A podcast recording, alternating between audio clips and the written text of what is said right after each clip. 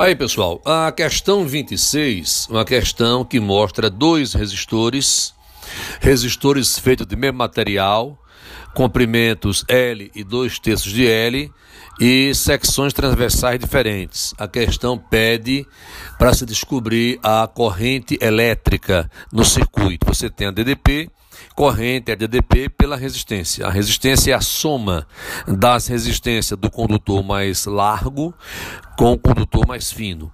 Fazendo essa conta, você encontra a letra C de casa na questão número 26. Peace.